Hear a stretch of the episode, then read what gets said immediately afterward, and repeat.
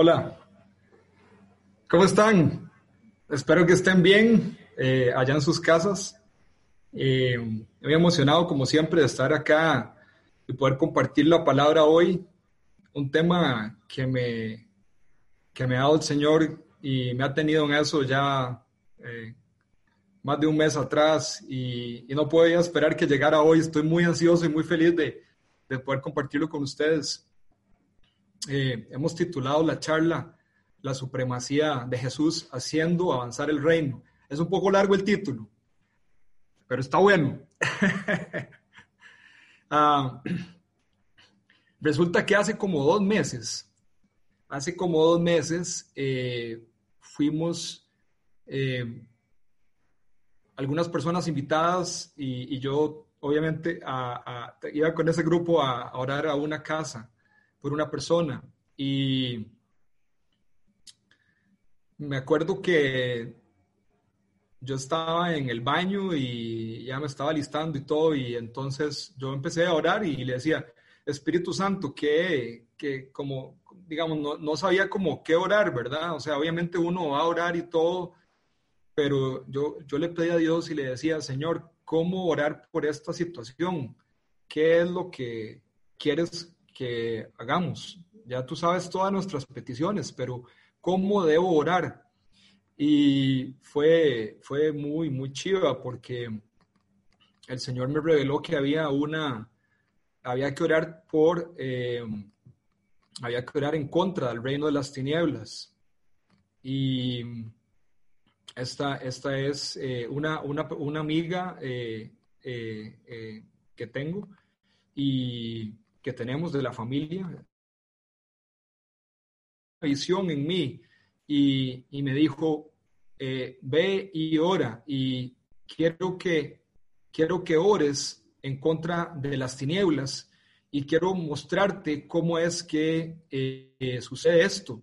Y por lo tanto me dio una imagen, una imagen eh, en estos tiempos de, lluvias y de, y de y de humedad se generan mosquitos, ¿verdad? Esos mosquitos ahí andan, los burrujas, los mosquitos andan por ahí. Y en la zona de la abuela que soy yo, bueno, un montón de mosquitos. Y de ella, yo en esos días había estado matando un montón de mosquitos. ¿Cómo mata un mosquito uno? Así, ¿verdad? O sea, es, es de un solo, fácil. No hay mucho que hacerle. Y el Señor me decía, así es así es como yo eh, enfrento eh, el reino de las tinieblas. Y fue para mí sumamente poderoso entender eso porque yo creo que a veces cuando, cuando hablamos del reino de Dios y del reino de las tinieblas, creemos como que hay una competencia, ¿sí? Cierto que hay una competencia por su alma y la mía, pero no hay una competencia en poder, no hay una competencia de ninguna manera en cuanto a fuerza, en cuanto a lo que va a ocurrir. La palabra es clara, que Jesús venció y que el veredicto está dado, Satanás está derrotado y lo que falta es la destrucción, lo que falta es la consumación de la destrucción del reino de las tinieblas solamente. Así que quería comentarles esa imagen que realmente transformó la forma en que veo a veces este choque de reinos. Y quisiera que veamos hoy una historia donde el Señor Jesús se enfrenta directamente al reino de las tinieblas y vemos una irrupción poderosa del reino de Dios en medio de lo que está pasando en ese lugar. Un temblor, una irrupción del reino por medio de Jesús y el Espíritu Santo en ese lugar. Y quisiera entonces eh, que vayamos a eh, esa historia que está en Mateo 22, perdón, Mateo 12, 22 al 33. Es un poco largo el texto, pero vale la pena, gente, vale la pena. Dice así, un día le llevaron un endemoniado que estaba ciego y mudo, y Jesús lo sanó, de modo que pudo ver y hablar. Toda la gente se quedó asombrada y decía, ¿no será este el hijo de David? Pero al oírlo los fariseos dijeron, este no expulsa a los demonios sino por medio de Belcebú, príncipe de los demonios. Jesús conocía sus pensamientos y les dijo: Todo reino dividido contra sí mismo quedará asolado, y toda ciudad o familia dividida contra sí misma no se mantendrá en pie. Y si Satanás expulsa a Satanás, está dividido contra sí mismo. ¿Cómo puede entonces mantenerse en pie su reino? Ahora bien, si yo expulso a los demonios por medio de Belcebú, los seguidores de ustedes por medio de quién los expulsan. Por eso ellos mismos los juzgarán a ustedes. En cambio, si expulso a los demonios por medio del Espíritu de Dios, eso significa que el reino de Dios ha llegado a ustedes. ¿O cómo puede entrar alguien en la casa de un hombre fuerte y arrebatarle sus bienes, a menos que primero lo ate? Solo entonces podrá robar su casa. El que no está de mi parte está contra mí, y el que conmigo no recoge, esparce. Por eso les digo que a todos se les podrá perdonar todo pecado y toda blasfemia, pero la blasfemia contra el Espíritu no se perdonará a nadie. A cualquiera que pronuncie alguna palabra contra el Hijo del Hombre, se le perdonará, pero el que hable contra el Espíritu Santo no tendrá perdón ni en este mundo ni en el venidero. Si tienen un buen árbol, su fruto es bueno. Si tienen un mal árbol, su fruto es malo. Al árbol se le reconoce por su fruto. Bueno, aquí tenemos, eh, como les decía, una historia donde Jesús entra de frente contra el reino de Satanás, entra de frente con una persona endemoniada en una condición muy, muy triste. Entonces quiero que vayamos viendo esto y vayamos viendo, eh, vayamos abriendo el texto para ver algunas verdades espirituales para nosotros. Pero antes quisiera que oremos. Señor, Gracias por esta noche, Señor. Gracias porque estás con nosotros. Gracias por cada una de las personas que están ahorita en esta reunión. Yo quiero pedirte, Espíritu Santo, que estés, que desciendas en cada casa, en cada corazón, en cada lugar. Que seas tú, Señor, el que nos enseña. Que seas tú el que pone la palabra en nuestro corazón y en nuestra alma. Nos abrimos completamente a ti, nos rendimos en ti y te reconocemos como nuestro Señor y Salvador. En tu nombre Jesús. Amén. Esta historia es fantástica, digamos, esta historia es chivísima. A mí me, me fascina esta historia porque además describe cómo es que Jesús lo hace. Quiero que veamos entonces en Mateo 22 del... Vamos ahora a ir desmenuzando esto, ¿verdad? Porque esto es una carne deliciosa. Vamos a desmenuzarla. Mateo 12, del 22 al 24. Quiero que veamos esos dos versículos. Jesús eh, es el Mesías esperado. Un día le llevaron un endemoniado que estaba ciego y mudo, y Jesús lo sanó, de modo que pudo ver y hablar. Toda la gente se quedó asombrada y decía, ¿no será este el hijo de David? Pero al oírlo los fariseos dijeron, este no expulsa a los demonios sino por medio de Belcebú, príncipe de los demonios. El primer punto que quisiera hacer acá, queridos y queridas, es que Jesús es el Mesías esperado. Y yo quiero que nos detengamos a reflexionar en esta palabra Mesías, porque es una palabra que aparece en la Biblia y, y en este caso está hablando de el hijo de David. Entonces, para que vayamos un poco a la época, lo que sucede es que aquí, lo que está sucediendo acá, es que hay un, un hijo de David, no es un hijo de David, sino que es el hijo de David, es lo que llamaban en aquella época al escogido, al Mesías, al rey prometido para Israel, que los iba a sacar de su opresión. Eso es lo que significa el Mesías, también el Cristo, el Mesías, el Hijo de David. Entonces, cuando ellos dicen, ¿no será este el Hijo de David? Esto es asombroso lo que está pasando. ¿Por qué? Porque eso no lo decían todos los días. Es decir, Jesús había dicho, había enseñado y ahora estaba demostrando el reino. O sea, ahora estaba demostrando lo que él había dicho de manera que contaba con una gran, gran autoridad. Y fue tan, tan especial y fue tan importante que las personas simples que estaban observando lo, sucedido se preguntaban, hey, ¿no será este? Porque todo lo que está haciendo es lo que dicen los profetas que haría el Mesías. Esto es maravilloso, esto es, esto es maravilloso. Em, y yo quiero acá que, que digamos, nos, vayamos más de dos mil años atrás, ¿verdad? Y ahí está, vean lo que está pasando. Hay una gente que tiene un, un compa que está enfermo, eh, el texto dice endemoniado, ¿verdad? Endemoniado, enfermo, el hombre mudo y además ciego. O sea, vean qué caso más triste, ¿verdad? Qué caso más complicado porque el hombre endemoniado no podía ni quejarse porque no podía hablar. Qué, qué, qué, qué difícil. Y tampoco podía ver. Entonces estaba en oscuridad. Un caso muy, muy terrible.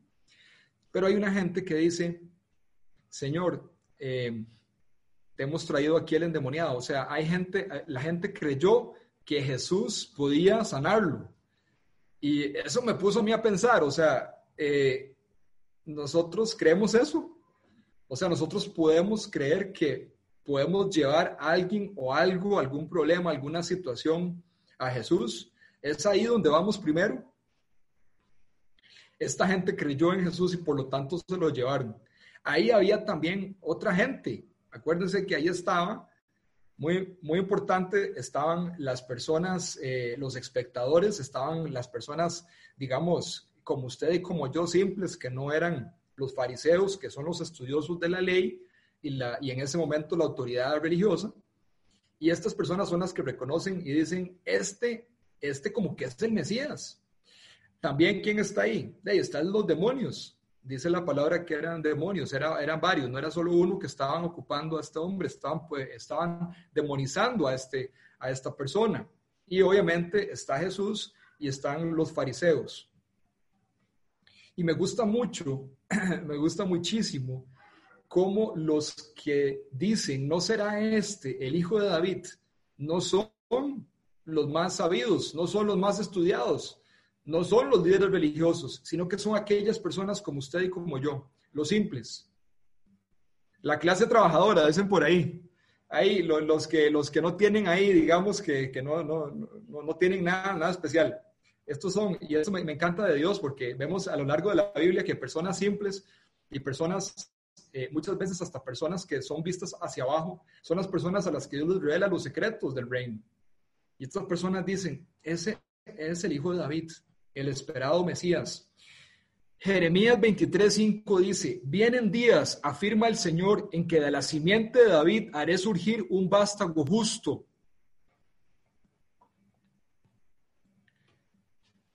Aún así, los fariseos no pensaron lo mismo. Y yo me pregunto, ¿cómo es que si ven algo gris con orejas grandes y con trompa, no se dan cuenta que es un elefante?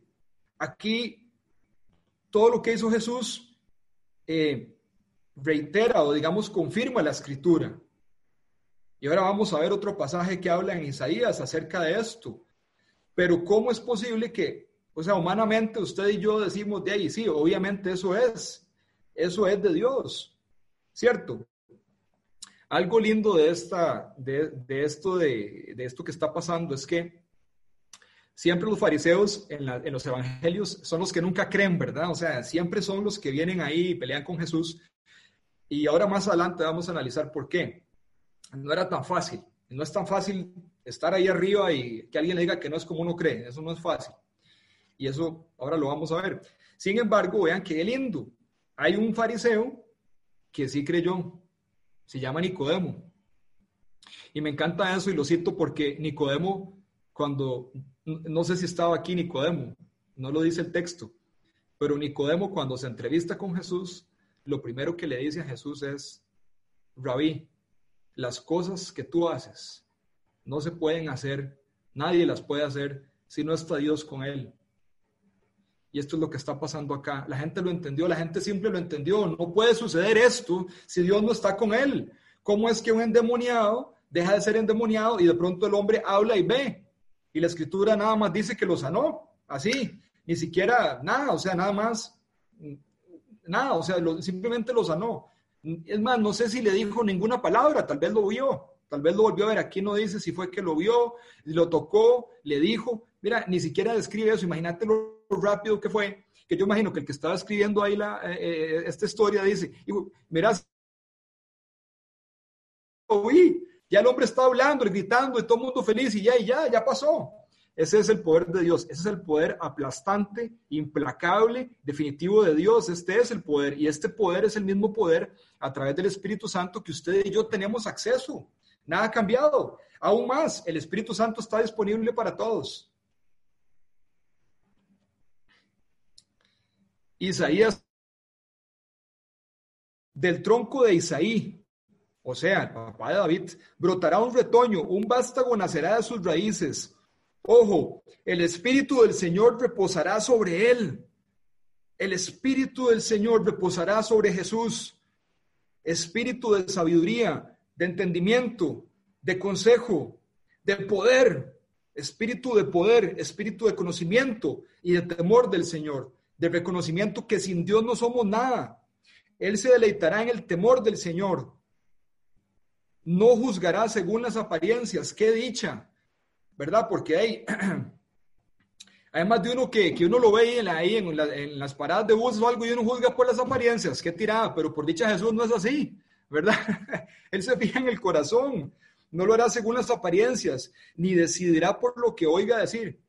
Imagínense, con tanto chismes, ¿verdad? Dice que Jesús no va a guiarse por lo que lo ande diciendo la gente, sino que juzgará con justicia a los desvalidos justicia porque es un juez justo y dará un fallo justo en favor de los pobres de la tierra. Destruirá la tierra con la vara de su boca. De nuevo, vean la referencia. Si ustedes se imaginan que Jesús va a volver en un caballo blanco, está bien. Dice sí que va a volver en un caballo blanco. Ahí vamos bien. Pero si ustedes se imaginan que va a agarrar a todo mundo espadazos, él puede. Pero lo que dice Apocalipsis es que de su boca sale una espada y lo que dice aquí es que de su boca sale una vara que matará al malvado con el... Este es el poder de Dios. Gente, no se asusten con las tinieblas. Las tinieblas se asustan de nosotros. No se asusten. Enfrenten. Nuestra lucha es contra, es contra eh, eh, las potestades que están en, en, los aires, contra los demonios. Nuestra lucha no es contra la carne, no es contra nuestro hermano o hermana, contra nuestro primo o amigo. Ellos son nuestros hermanos. Nosotros somos hechos a imagen. Una creación maravillosa, dice la palabra de Dios. Somos los chineados, los amados de Dios. ¿Cuánto nos ama el Señor que mandó a su Hijo morir por nosotros? La justicia será el cinto de sus lomos y la fidelidad el ceñidor de su cintura. Dice la palabra de Dios. Amén.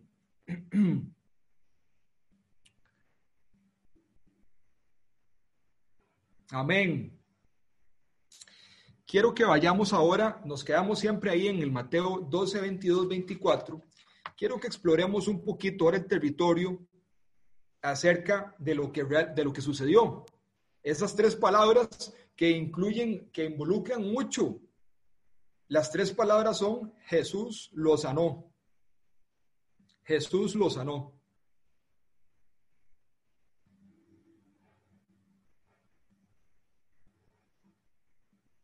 Y yo me pongo a pensar de nuevo en esta persona y yo digo, es una persona que estaba bajo presión satánica, no podía ver y no podía hablar. Lo que él anhelaba era libertad, era una persona oprimida. Y yo creo que esto es una imagen, bueno, esto sucedió, digo, e, en nuestros tiempos, ahora es una imagen también donde usted y yo no tenemos que estar endemoniados, para recibir este milagro de parte de Jesús y el Espíritu Santo, enviados por el Padre. Usted y yo podemos tener otro tipo de, de padecimiento. Tal vez no es un demonio, tal vez sí. Pero puede ser que no sea un demonio, puede ser que sea una enfermedad, puede ser que sea un problema eh, mental, un problema físico, un problema emocional, no importa, no importa el problema que usted tenga. No importa. El Hijo de Dios, Jesús, está interesado en ti y en mí. Y Él está listo, está dispuesto siempre a través del Espíritu Santo para sanarte, para sanarme, para lidiar con cualquier problema que tengamos. No hay problema con el que Él no pueda lidiar, no hay problema que Él no pueda resolver. El Señor vino a traer libertad, vino a libertar a los cautivos, así como libertó a este endemoniado, vino a libertarlo a usted y a mí del pecado. Estamos en una guerra. Hay una guerra que se está dando donde ya sabemos quién gana. Lo peor que nos puede pasar en esta guerra es la indiferencia. A veces se nos olvida que estamos en guerra. Hay una lucha por el alma suya y el alma mía. Pero cuando usted y yo nos dormimos, ahí es donde está el problema. Uno siente que todo va bien. Y por ahí hay una voz que te dice, mira, puedes vivir sin Dios. No necesitas a Dios. Si lo tenés todo, ¿qué es todo? ¿Y cuánto dura?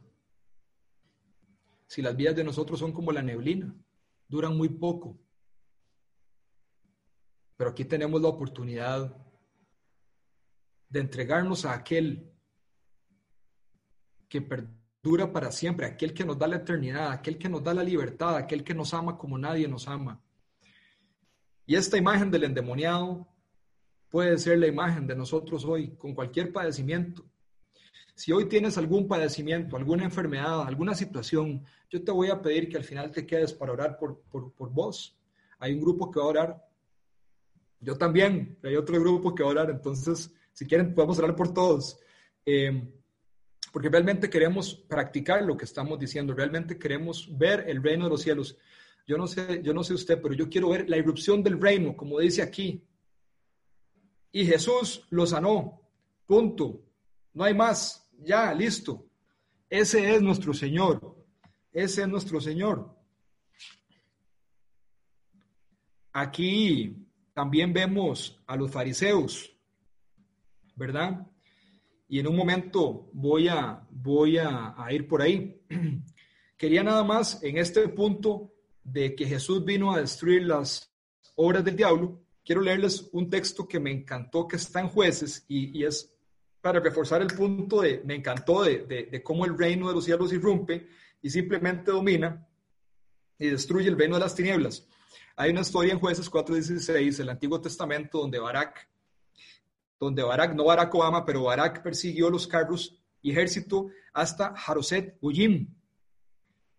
O sea, había una batalla, para ponerlo en templos simples, había una batalla y entonces Dios manda a pelear contra el ejército eh, enemigo y entonces este ejército enemigo de Císara dice que cayó a filo de espada.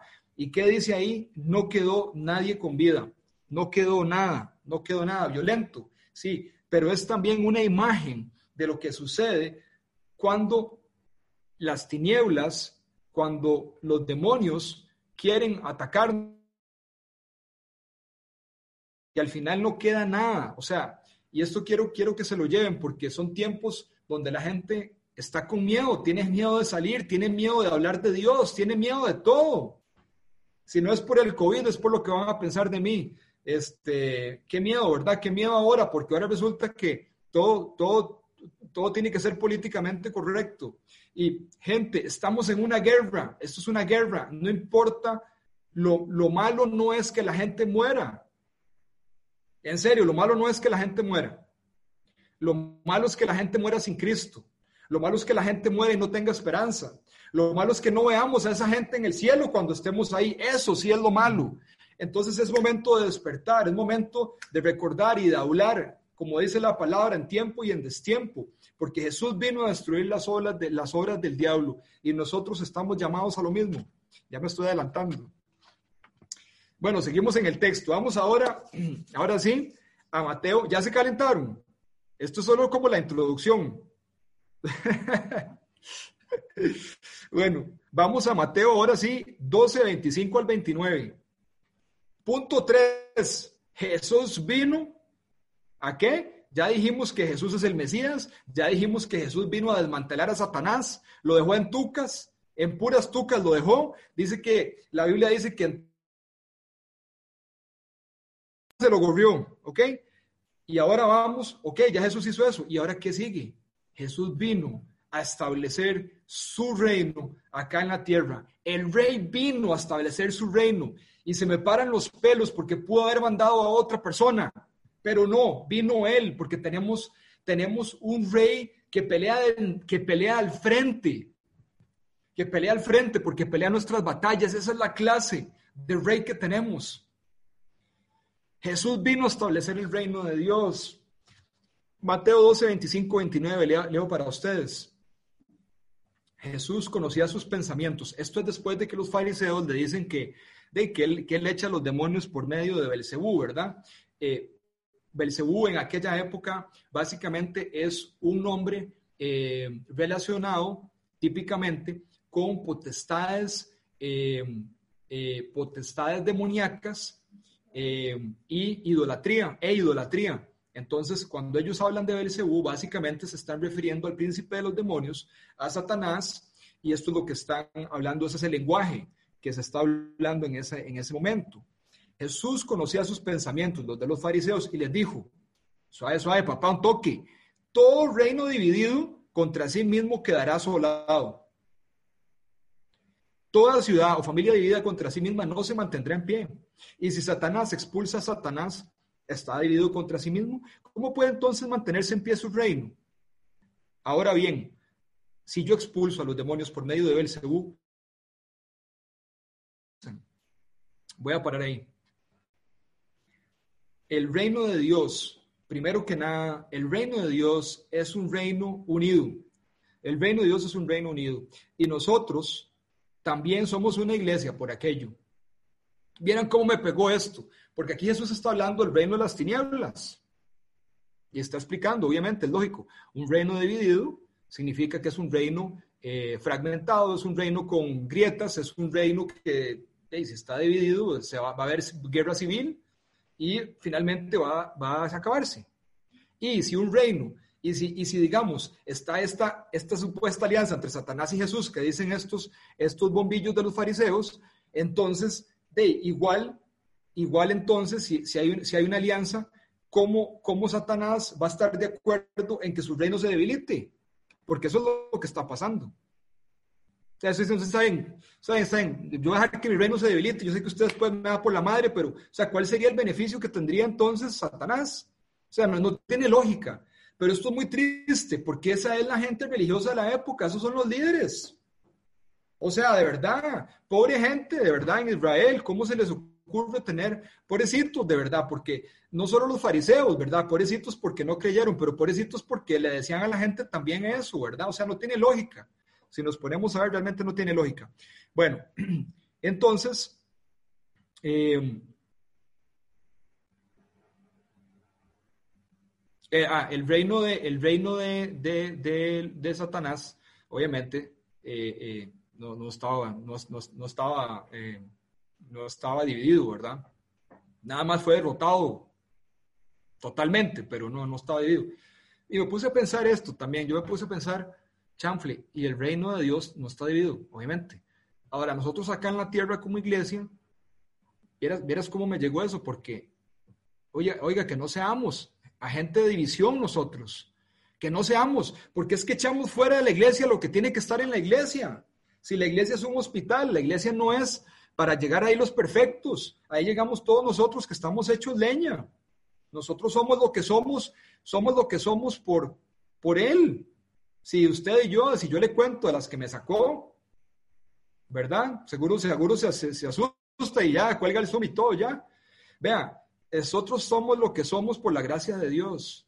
Y, y, y, y no siempre creímos en Él tenemos la bendición de haber creído en Él y sabemos lo que es, sabemos lo que es morir y, nacer de nuevo. Y sabemos lo que es ver las cosas diferente. Y sabemos lo que es leer la Biblia y que la Biblia nos hable, porque es un libro espiritual y que tenga sentido, porque antes no tenía. Entonces, ¿por qué echamos fuera lo que Dios ha llamado adentro? Tenemos la, la división, o sea, seamos, más bien busquemos la unión, busquemos, busquemos puntos de unión con las personas para poder traerlos a la iglesia, para poder hablarles del amor de Dios. Eso me, me, llegó. Em, otra cosita que quiero que veamos ahí acerca del reino de Dios. es que el reino de Dios es un reino unido, como dije. El reino de Dios también es un reino, eh, número dos, es un reino de redención. Y el reino de Dios es un reino de fe. Porque Dios quiere que nosotros tengamos fe. Esa es la llave. Esa es la llave. La llave es fe. Si no tenés fe, no se puede abrir, no se puede, no se puede creer y no se puede entrar al reino de Dios. ¿Verdad? Entonces quiero que veamos esto.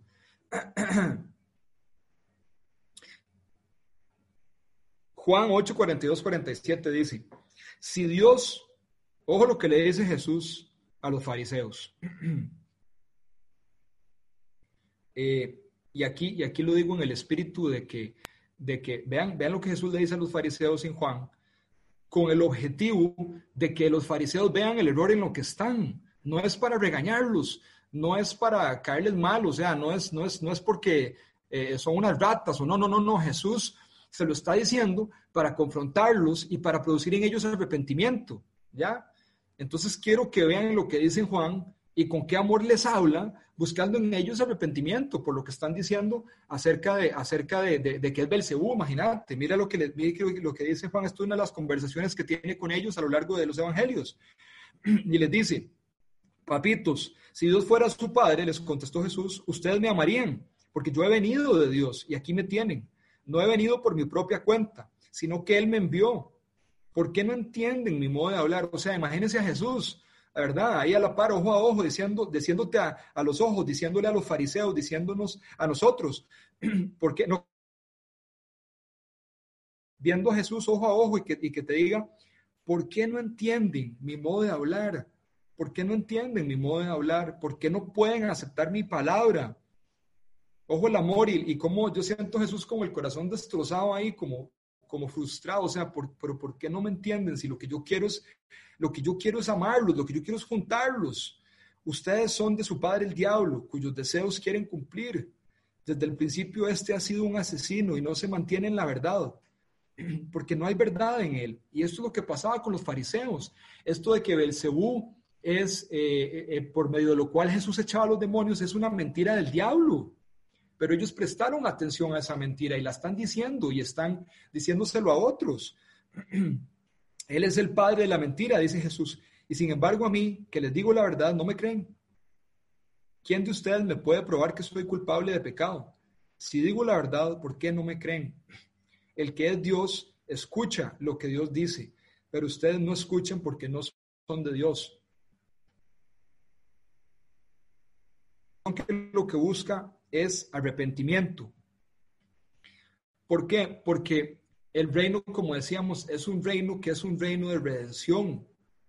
Veamos, por ejemplo, a Pablo. Pablo se encontró con Jesús. Pablo era uno de los más eh, destacados estudiosos, preparado eh, de la época. Pablo, y tenía un celo, una pasión por el Señor. Tanto así que él persigue a los cristianos creyendo que eso es lo correcto hasta que Jesús se le aparece resucitado. Y no voy a contar la historia, pero Pablo también, siendo fariseo y siendo seguidor de los fariseos, se arrepintió.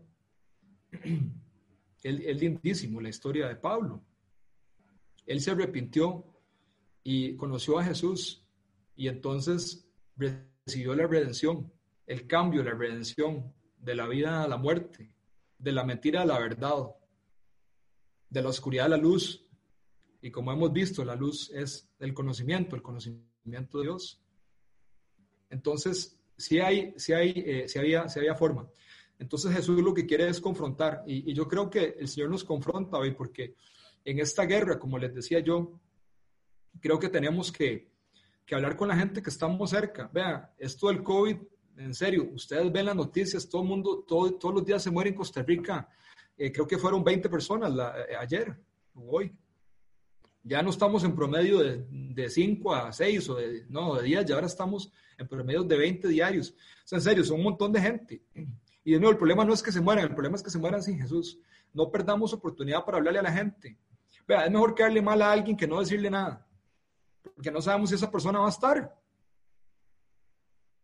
Entonces, eh, eso me, ha tocado mucho estos días, la verdad que, he tenido carga de la buena, pero, pero sí, hay que, hay que hablarle a las personas, hablemosle a la gente cerca, a la, gente que tenemos a mano de, acerca de esto. Y si ya, y si ya, y si no estamos seguros, igual, si eso nos toca, igual, igual le decimos. Y, y, en este punto también, pues, la, requiere de fe. Jesús en Hechos 26, 18, hablando acerca de Jesús, dice, para que les abra los ojos y se conviertan en las, en las tinieblas a la luz, para que les abra los ojos y se conviertan de las tinieblas a la luz y del poder de Satanás a Dios, a fin de que por la fe en mí reciban el perdón de los pecados y la herencia de los santificados. ¿Estaremos hoy nosotros bajo el poder de Satanás? Suena muy grueso eso, suena muy heavy, ¿eh? Pero, pero no, hay, no hay nada. A veces uno, a veces uno se deja influenciar, a veces uno oye una voz ahí y es mentira. Y uno cree que las mentiras del diablo son la verdad y no, no son la verdad. Son mentiras, siguen siendo mentiras. Entonces la pregunta es, Señor, ¿qué es lo que pensás vos de mí? ¿Qué es lo que vos pensás de mí? ¿Quién dices vos que yo soy? Y eso lo podemos ver en la palabra de Dios. Y aquí está lo que el Señor quiere. El Señor lo que quiere es que se le abran los ojos, se conviertan de las tinieblas a la luz y del poder de Satanás a Dios, a fin de que por la fe en mí reciban el perdón de los pecados y la herencia entre los santificados. Vamos a ir ahora entonces, ahí seguimos el texto, eh, estamos en Mateo 12, 25, 29, donde eh, dice, ¿cómo puede entonces mantenerse en pie su reino? Ahora bien, si yo de quién nos expulsan. Aquí una vez más el razonamiento, toco rápido este punto por, para efectos del tiempo. Eh, Jesús lo que está diciendo es, vean, ok, la gente creyó que yo puedo ser el Mesías porque esto no pasa todos los días. Entonces, eh, aquí entre líneas lo que le está diciendo a los fariseos es, bueno, ¿cuándo fue la última vez que usted expulsó demonios? Porque usted está diciendo aquí que yo lo hago por medio del Cebú. Entonces, eso es lo que usted hace, expulsar demonios por medio del Cebú también. Y eso es lo que hacen los seguidores suyos. O sea, eso es la doctrina que usted le enseña a sus seguidores, que los seguidores en esa época son discípulos, son hijos espirituales. Esta gente prácticamente convivían juntos, de verdad eran, eran estudiantes y acompañaban al maestro a todo lado, tal como los discípulos acompañan a Jesús. Entonces es muy fuerte, ¿verdad? O sea, lo que está diciendo Jesús es eh, eh, claramente, eh, esto no es así. Y ellos, como Pablo, son los que más bien los van a juzgar porque Pablo creyó, Pablo creyó pero ellos no. Entonces, obviamente los seguidores iban a ser los que los, los iban a juzgar después. En cambio, ojo esto que chivo. Vea, esta parte vale toda la charla. En cambio, si expulso a los demonios, ¿por medio de qué? Por medio del Espíritu de Dios. Eso significa que el reino de Dios ha llegado a ustedes. Eso significa que el reino de Dios está aquí. Eso significa que el rey de ese reino está aquí, soy yo. ¿O cómo puede entrar alguien en la casa de Satanás, considerado fuerte, y arrebatarle sus bienes a menos que primero lo ate? Vea esa imagen, vea esa imagen. Imagínense Jesús entrando, mi hija menor decía, al castillo, al castillo de Satanás. Me gusta esa, esa, esa digamos, imagen toca la puerta, le abre Satanás, lo agarra, lo ata y exactamente lo saquea. Solo entonces podrá robar su casa. Amén, amén. Eso es lo que hace Jesús por medio del Espíritu de Dios. Ya me adelanté un poco. Lo que quiero decirles es que ese mismo Espíritu Santo que oró en Jesús el Señor nos los mandó después. Recuerden que Él ascendió, Él está a la diestra de Dios, a la derecha de Dios, y el Espíritu Santo está aquí en la tierra. Si usted no ha experimentado, déjeme decirle algo, si usted no ha experimentado el Espíritu Santo, por favor, por favor no se lo pierda, por favor no se vaya, no importa que tenga que dejar. Quédese ahora para que podamos orar por usted. De manera que, por medio del Espíritu de Dios, eh, Jesús echó fuera este, estos demonios y nos enseñó a hacerlo. Es que vean qué chiva, es que nos enseñó a hacerlo. Es que cuando uno dice que uno es cristiano, lo que significa es que uno hace las cosas que hacía Jesús. No sé si se han puesto a pensar, ¿verdad? Qué rudo, ¿verdad? Eso está rudo, ¿verdad? la verdad que ser cristiano es ser seguidor de Cristo, es ser discípulo de Cristo. Y nosotros somos los representantes. Ve, imagínense que él creyó que usted y yo éramos capaces. Hey, si él cree que usted y yo somos capaces, ¿por qué nosotros no nos creemos capaces? ¿Sabe por qué? Ahí mismo está la mentira del diablo. Si somos capaces. Si él creyó que somos capaces, créame que somos capaces. Pero no nos dejó solos. Por eso nos dejó el Espíritu Santo, para que nos guíe, para que nos empodere, para que podamos ver la erupción del reino. ¿Cuándo? Ya, aquí, hoy. Qué chiva, ojalá que tengamos gente alrededor, bueno, voy a decir una tontera, ojalá que tengamos gente con problemas alrededor, es una tontera, porque no, no queremos que tenga problemas la gente, pero que, que en vez de más bien, eh, que aprovechemos cada oportunidad para ver cómo es. Esto es así aprendiendo, así es. Hay que echarse al agua, no tengan miedo, empiecen a orar por la gente, empiecen a orar por los enfermos, empiecen a ponerle manos a los enfermos, empiecen a echar, cuando tengan temor, empiecen a hablarle a Satanás, empiecen a decir, de hecho fuera en el nombre de Jesús, Satanás, te me vas. Toda oscuridad se va de aquí en el nombre de Jesús, en su casa, háblenlo, díganlo a voz alta. Acuérdense la imagen del mosquito. Te vas en el nombre de Jesús, de ese Jesús que echa fuera demonios y que estoy empoderado con el Espíritu Santo, porque yo creo todo lo que dice la palabra de Dios. Y si eso es cierto, el Espíritu Santo está conmigo y te vas, háganlo, háganlo para que vean la gloria de Dios. Ahí me cuentan. Vamos a estar llenos de testimonios, vamos a estar, vamos a tener que hacer un día, un sábado de testimonios, porque no van a caber los testimonios. Pero hay que hacerlo, hay que, hay que tirarse al agua, hay que tirarse al agua, hay que, hay que hacerlo. Este, sin querer me fui al último punto, porque, porque este es el punto ya de la aplicación. Pero bueno, genial, eso es. Punto cuatro, Jesús nos llama a continuar su obra. Justamente, Jesús nos llama a continuar su obra y eso es lo que estamos hablando ahorita. Dice Mateo 12 del 30 al 33, el que no está de mi parte está contra mí. Ah, caray, el que no está de mi parte está contra mí y el que conmigo no recoge esparce. Por eso les digo a, a todos, se les podrá perdonar todo pecado y toda blasfemia, pero la blasfemia contra el Espíritu de Dios no se le perdonará a nadie. Cualquiera que pronuncie alguna palabra contra el Hijo del Hombre se le perdonará, pero al que hable contra el Espíritu Santo no tendrá perdón ni en este mundo ni en el venidero. Si tienen un buen árbol, su fruto es bueno. Si tienen un mal árbol, su fruto es malo. Vean, me está alcanzando el tiempo, pero por favor regálenme unos minutitos más porque esto es demasiado importante, es demasiado profundo y es demasiado chiva. Vean lo que Jesús está diciendo acá. Hay un choque de reinos, el reino del mal y el reino del, el reino del bien, o sea, el reino de Dios, el reino de las tinieblas, hay un clash, ¿verdad? Hay un, hay un, hay un choque de reinos.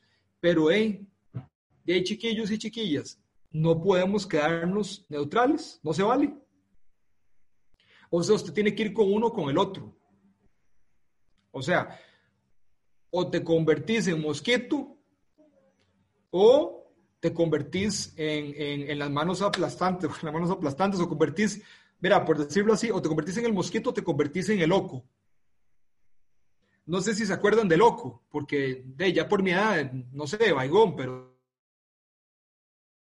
decía, ¿te acuerdas? Dice, uno, dos y tres, oco te conviene, por uno, dos y tres, oigo, ojo, te conviene o algo así era. Bueno, el tema era que en un dos por tres usted mataba a los bichos. Así es esto del reino. Ese es un un dos por tres. Entonces, queremos ser del lado de Oco, queremos ser el lado del mosquito, porque tenemos que escoger, no nos podemos quedar en la opción, es una o la otra, el reino de Dios o el reino de las tinieblas. Vean lo que dice Primera de Reyes. Elías dice, Reyes 18, 21. Elías se presentó ante el pueblo y dijo, Elías se presentó al pueblo y dijo, ¿hasta cuándo? ¿Hasta cuándo van a seguir indecisos? ¿Hasta cuándo van a seguir indecisos? Si el Dios verdadero es el Señor, deben seguirlo. Síganlo. Pero si es Baal, síganlo a él. O sea, como dice en otro texto, decídete por la vida o decídete por la muerte. ¿Qué va a hacer? ¿Qué va a hacer? Yo me decido por la vida y la vida en abundancia. El reino de Dios. Yo sé que usted también. Sí, ese es. Y entonces, es una elección fácil en realidad. O sea, es una elección fácil. Lo que quiero es crear, eh, esto se llama como, como crear conciencia de que solo hay dos, de que solo hay dos lugares donde yo puedo estar. Quiero crear conciencia. Entonces, bueno, ya que estamos con el equipo de Dios, con el equipo de la luz, con el equipo del Señor y con el equipo ganador y con el equipo del amor y con todas las cosas bellas que usted y yo sabemos, entonces ahí viene el otro tema. Vea lo que dice Jesús. El que no recoge, esparce. O sea, dice la palabra de Dios que Jesús vino a recoger lo que se había perdido, a consolidar lo que se había perdido, a retomar lo que se había perdido y a juntar todas las cosas. Por eso es, la, por eso es la, la, en el cielo y en la tierra, para restablecer todas las cosas en el cielo y en la tierra. Por eso es que dice que vino a recoger. De si Jesús recoge, entonces yo también tengo que recoger, exactamente. Eso es. Somos agentes de recoger. Lo que tenemos es que recoger. ¿Y recoger qué? Las almas. Porque acordémonos que esto es una lucha de almas. Ya esto, no es una, esto no es una lucha de guerra, ya, ya sabemos quién, quién pierde, quién gana y ya sabemos quién se destruye. Pero el tema es que acuérdense que Satanás no tiene amor en él. Es el, padre de la mentira y él en él no hay amor. Entonces, no importa qué es lo que usted haga, él lo que quiere simplemente es que usted no siga al Señor. Vea, es más, él ni siquiera se preocupa que lo sigan a él. No, es que la persona tiene que ser satánica, vea, con solo que la persona no sepa que está en una guerra y viva la vida sin Dios, o sea, viva la vida normal, yo soy, yo soy buena gente, yo, yo no mato a nadie y yo no, yo pago impuestos.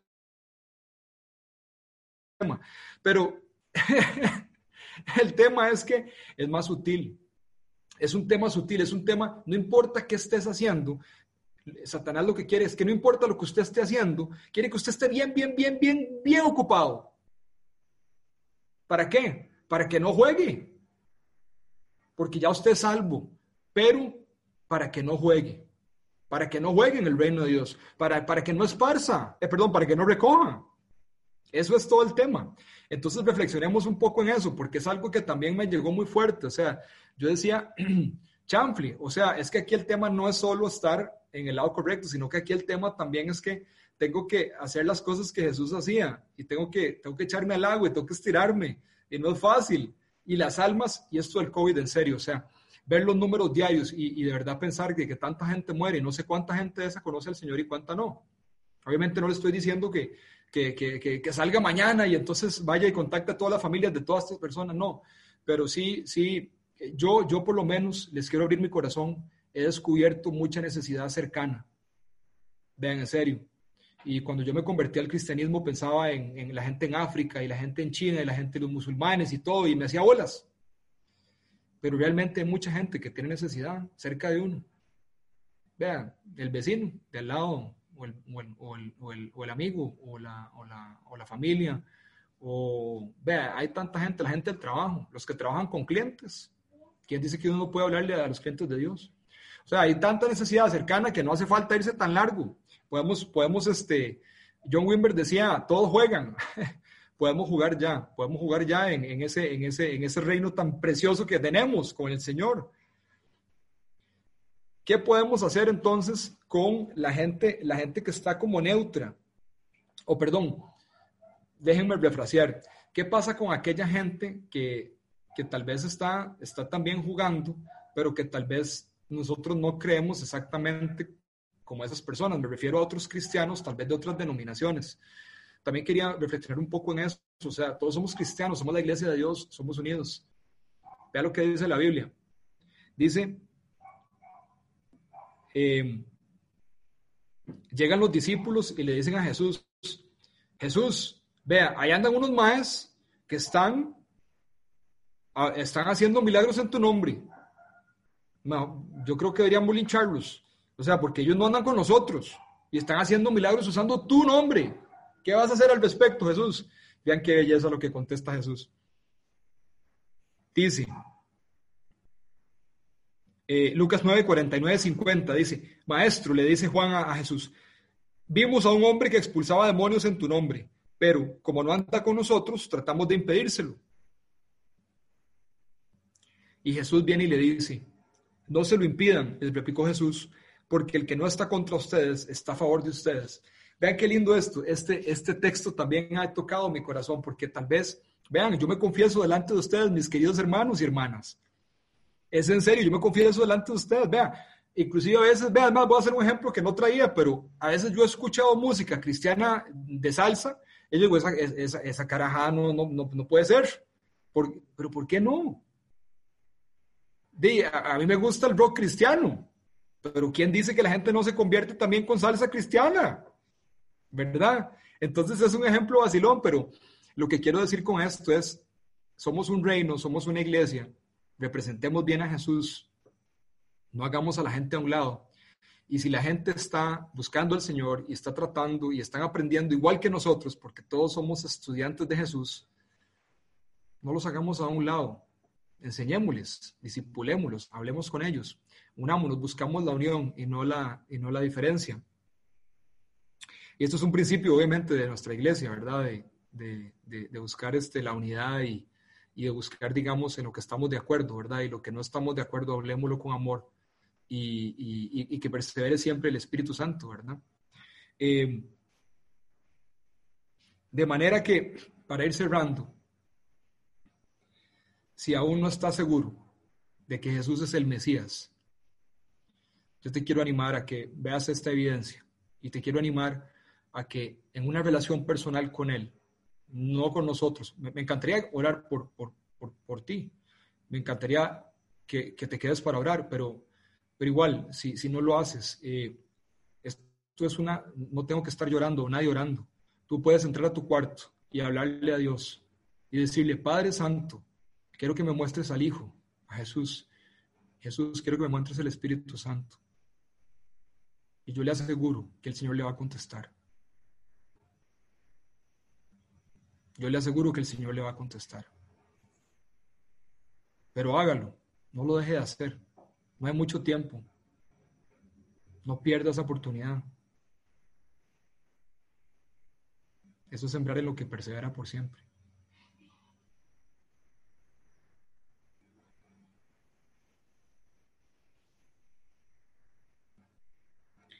Y si has tomado la decisión de, seguir a Jesús, pero últimamente tal vez has estado un ves un poquillo frío, es, es difícil, la, la, cuarentena es difícil, la pandemia es difícil, estar encerrado es difícil, ¿verdad? Hay menos tal vez oportunidad de tener contacto con las personas. Eh, y si Dios te llama a orar por alguien, protégete y ve y ora. O sea, si Dios te llama y estás seguro que te está llamando el Señor y te lo está reconfirmando y diciendo, ¿sabes qué? Te digo que vayas, ve, sé valiente porque el Señor te está llamando a hacerlo. No estoy diciendo ahora todos a la calle, todo no. Si tú sientes del Espíritu Santo con confirmación y, con la convicción, ve y hazlo, porque el Señor está contigo y te va a ayudar. Obvio, guarda distancia, usa mascarilla, todo, obvio, ¿verdad? Y, si no, estás a la distancia de un teléfono, agarra el teléfono, llama a la persona eh, y, le, y, le, por la persona por teléfono. No necesitas estar a la par para que el Señor haga el milagro. De hecho, hemos visto en la comunidad un montón de milagros por teléfono. Es una maravilla. O sea, no, no, no es necesario estar ahí, ahí a la par, aunque, aunque es precioso. A mí me hace mucha falta eso. Yo soy mucho de, ustedes me conocen, ¿verdad? Ahí el abrazo y, llorar y los mocos y todo eso me encanta porque es como estar ahí, ¿verdad? Pero, pero bueno, si hay que hacerlo de largo, lo hacemos de largo. Pero no pierdas la oportunidad. Juguemos todos. Eh, recojamos, como dice la palabra de Dios.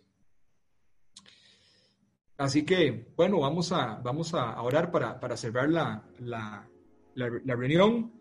Eh, Señor, yo, yo, te quiero, yo te quiero dar gracias, Señor Jesús, por este rato, Señor por tu palabra, porque tu palabra es, es exquisita, Señor. Tu palabra es deliciosa. Señor, cuánto nos amás, cuánto amor nos tenés. Cuán privilegiados somos, Señor, de, de conocer la verdad, Señor. Cuán privilegiados somos de conocerte a ti. O sea, en serio, yo me, yo me preguntaba, Señor, estamos en guerra, porque nadie les ha dicho. O sea, saber que estás, o sea, que hay una lucha por nuestras almas y que, tú ya pagaste el precio, Señor. Padre, que tú enviaste a tu Hijo amado al mundo para que todo aquel que cree en Él no se pierda, sino que tenga vida eterna. Eso es todo. El reino de Dios se mueve con fe. Señor, yo te pido, Dios, que quitas el orgullo de nuestro corazón, Señor. Yo te pido que quitas el orgullo de nuestro corazón, de creernos que nosotros no ocupamos de ti. Yo te pido que, que podamos entender que sin ti no somos nada, Señor. Y que tú nos hiciste para estar en comunión con nosotros, tú nos hiciste para relacionarte con nosotros tú nos hiciste a tu imagen y semejanza, así de especiales somos, y yo creo que por eso es que Satanás se enoja tanto, Señor, porque nosotros somos tus hijos chineados. Y por eso es que él, por eso es que él no quiere que ese amor fluya, él no quiere que nosotros te encontremos, él no quiere que nosotros podamos sentir tu amor, Señor. Yo te pido, Espíritu Santo, en este momento, donde sea que estemos cada uno, Espíritu Santo, ven. Yo te pido que toques nuestro corazón. Yo te pido que podamos ver al Hijo, porque el Hijo nos va a mostrar al Padre. Yo te pido, Espíritu Santo, que abras sobrenaturalmente en este momento a cada persona que está escuchando y a cada persona que va a escuchar esto. En este momento, en el nombre de Jesús y por el poder que nos has dado en el Espíritu Santo, yo declaro que los velos se quitan de los ojos, yo declaro que el corazón se abre y el Espíritu Santo penetra hasta lo más profundo del ser, hasta lo más profundo del alma.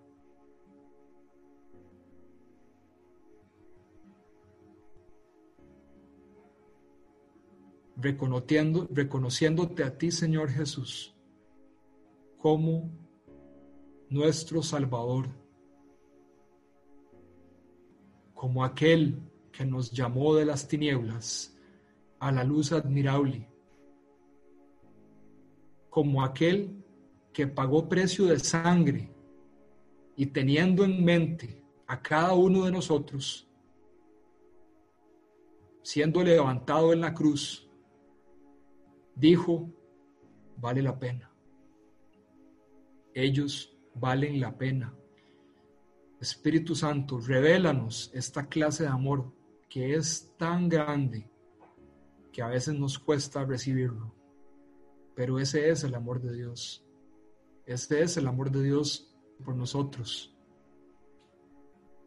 Espíritu Santo, revela esa verdad en nosotros y empodéranos y danos fuerzas, eh, Señor. Espíritu Santo, danos, danos visiones, danos sueños, inquieta nuestro corazón para que nos muestres, para que tú pongas como una computadora el mouse, la flechita sobre ciertas personas y que tú digas en este momento, trae nombres, trae imágenes a las personas, porque somos la iglesia, somos el pueblo de Dios. Como dijo David, ¿quién es este incircunciso que tienta a los ejércitos vivientes de Dios? Esa es la iglesia. Esos somos nosotros. Cada uno con su onda, cada uno con sus piedras. Porque nuestra misión es desmantelar las obras del diablo y las mentiras y traer el amor y traer el, y avanzar el reino, seguir avanzando el reino. Para eso nos dejó Jesús para seguir avanzando el reino, para representarlo bien acá en la tierra, Señor. Por favor, muéstranos en este momento, Señor. Sí, aunque nos, aunque nos pongas en mente esa persona que él era la que quería que no nos dijeras. Pues sí, esa persona. Oremos por esa persona. Hablemosle a esa persona. Seamos valientes. Acuérdense que no somos nosotros, sino que eres tú a través de nosotros. No somos nosotros, eres tú. Solo que podamos poner nuestro, nuestra, nuestra voluntad, Señor, que podamos decidir hacerlo y que nos mandemos. Gracias, Señor Jesús. Gracias, papacito. Gracias, Espíritu Santo, por lo que estás haciendo.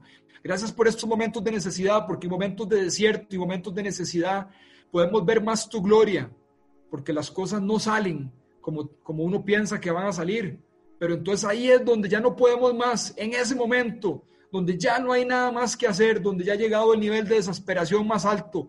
Ahí es cuando vemos tu mano, ahí es cuando vemos tu poder, ahí es vemos cuando tu presencia Ahí es cuando vemos la irrupción del reino más clara que nunca y ahí es cuando nos enamoramos más de ti y nos damos cuenta de quién eres y de cuánto me amas a pesar de mis, de mis errores y cuánto me amas a pesar de mis tonteras. Cuánto me amas, Señor. Bendito sea tu nombre por los siglos de los siglos. Ahora, si usted tiene alguna petición en particular, yo le animo que por favor eh, se anime a, a, levantar la manita. Ahí van a ser unos cuartos virtuales que no tengo idea cómo funcionan, pero ahí se los van a hacer unos cuartos virtuales donde va a estar usted, la persona que ora por usted, totalmente confidencial. Es una experiencia lindísima. Eh, recibir oración siempre es una bendición, ponerse de acuerdo con alguien para, para pedirle al Señor que, que se manifieste, que queremos estar cerca con Él cualquier necesidad, como les decía hace un rato, tienen alguna necesidad, eh, alguna, algún problema físico, algún problema mental, algún, cualquier problema que sea, no importa. Él es especialista en resolver los problemas. Es especialista en traer libertad, él es especialista en arreglar lo que se ha roto y en recobrar lo que se había perdido. No se preocupe. Eso, es especialista. Y él ya sabe lo que tú tienes, él ya sabe lo que tú te falta, él ya sabe, él ya lo sabe, tenlo por seguro. Él ya sabe pero a Él le gusta que se lo pidas, a Él le gusta que yo se lo pida, a Él le gusta que se lo pidamos, Él le encanta que se lo pidamos porque cuando se lo pedimos lo reconocemos. Cuando se lo pedimos se lo reconocemos que es, que es Él, que no estamos recurriendo a ningún otro lado, que le estamos llevando a Él el problema, como llevaron al endemoniado a, como llevaron al endemoniado a Jesús, se lo estamos llevando a Él porque sabemos que Él puede hacerlo. Bueno, mis hermanos y hermanas, los quiero mucho a todos. Dios me los bendiga y Dios me los bendiga, me los guarde. Es, un placer poder compartir con ustedes. Eh, los, quiero mucho en Jesús, los amo en el nombre de Jesús. Y, y si tienen alguna necesidad, por favor, ahí pidan la oración, que ahí está el equipo listo para orar por ustedes.